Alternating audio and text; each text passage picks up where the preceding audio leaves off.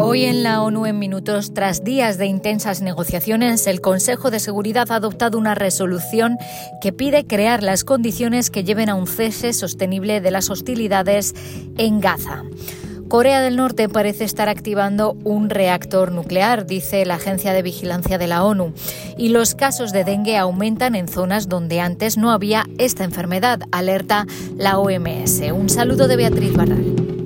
El Consejo de Seguridad aprobó por 13 votos a favor, ninguno en contra y dos abstenciones, las de Estados Unidos y Rusia, una resolución que pide crear las condiciones que lleven al cese sostenible de las hostilidades en Gaza y nombrar a un coordinador de la ONU para supervisar la ayuda que llega a la franja.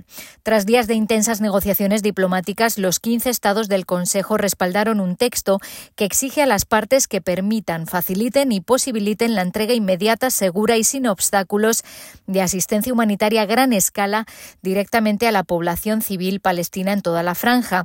Y a este respecto pide que se adopten medidas urgentes para permitir de inmediato un mayor acceso humanitario seguro y sin trabas y para crear las condiciones que lleven al cese sostenible de las hostilidades. La resolución además solicita al secretario general que, con el objetivo de agilizar la entrega de asistencia humanitaria, nombre un coordinador humanitario y de la reconstrucción. Previa a la votación, el Consejo rechazó por el veto de Estados Unidos una enmienda presentada por Rusia que pedía un alto el fuego. El antisemitismo y la islamofobia han alcanzado niveles alarmantes en las últimas semanas, advierten expertas de la ONU que piden medidas urgentes. Los actos de acoso, intimidación, violencia e incitación basados en la religión han creado un clima de miedo y profunda desconfianza en muchas sociedades, asegurándose expertas en libertad religiosa y prevención del genocidio. Se ha asesinado a personas y muchas han sido amenazadas y acosadas, incluso niños y estudiantes en escuelas y universidades, explicaron Nasila Ganea y Alice Waimur en Dutu. En un momento en el que el conflicto en Gaza está alimentando una gran tensión política, dicen hay que recordar que esas tensiones nunca justifican expresiones de odio. Las expertas condenaron estos actos e instaron a los estados a que los investiguen teniendo debidamente en cuenta los posibles motivos religiosos o de creencias.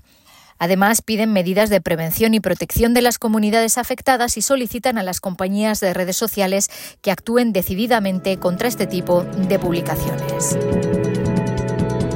Corea del Norte parece haber puesto en marcha el reactor nuclear de Yongbyon, afirmó el director del Organismo Internacional de la Energía Atómica. Rafael Mariano Grossi dijo en un comunicado que se han observado descargas de agua caliente en el reactor de agua ligera de Yongbyon, lo que es indicativo de que el reactor ha alcanzado la criticidad, esto es, la condición de funcionamiento normal.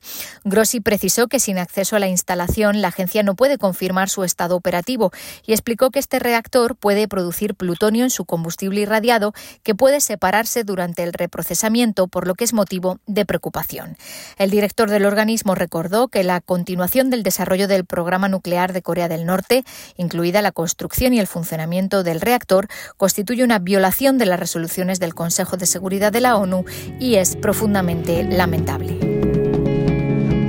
Y el sorprendente aumento de las infecciones por dengue este año representa una grave amenaza para la salud pública, declaró la Organización Mundial de la Salud. La OMS informó de más de 5 millones de infecciones por dengue y 5.000 muertes en todo el mundo este año. El dengue se transmite por picaduras de mosquito y se da sobre todo en zonas urbanas de climas tropicales y subtropicales. Sin embargo, el calentamiento global está haciendo que haya casos en zonas cada vez más alejadas de los trópicos. So climate change has a, definitely an, El cambio climático tiene definitivamente un impacto porque las temperaturas más cálidas crean las condiciones para que los mosquitos que portan la enfermedad se expandan, explicó Diana Rojas Álvarez, la jefa del equipo de la OMS sobre arbovirus. Los mosquitos que transmiten el dengue ahora son capaces de sobrevivir a los inviernos en Europa y en Sudamérica. Este año ha habido 82 casos en Italia, 43 en Francia y 3 en España. Buenos Aires en Argentina, Uruguay y zonas montañosas de Colombia también han visto aparecer nuevos casos.